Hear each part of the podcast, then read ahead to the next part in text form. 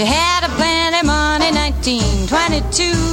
You let other women make a fool of you. Why don't you do right like some other men do?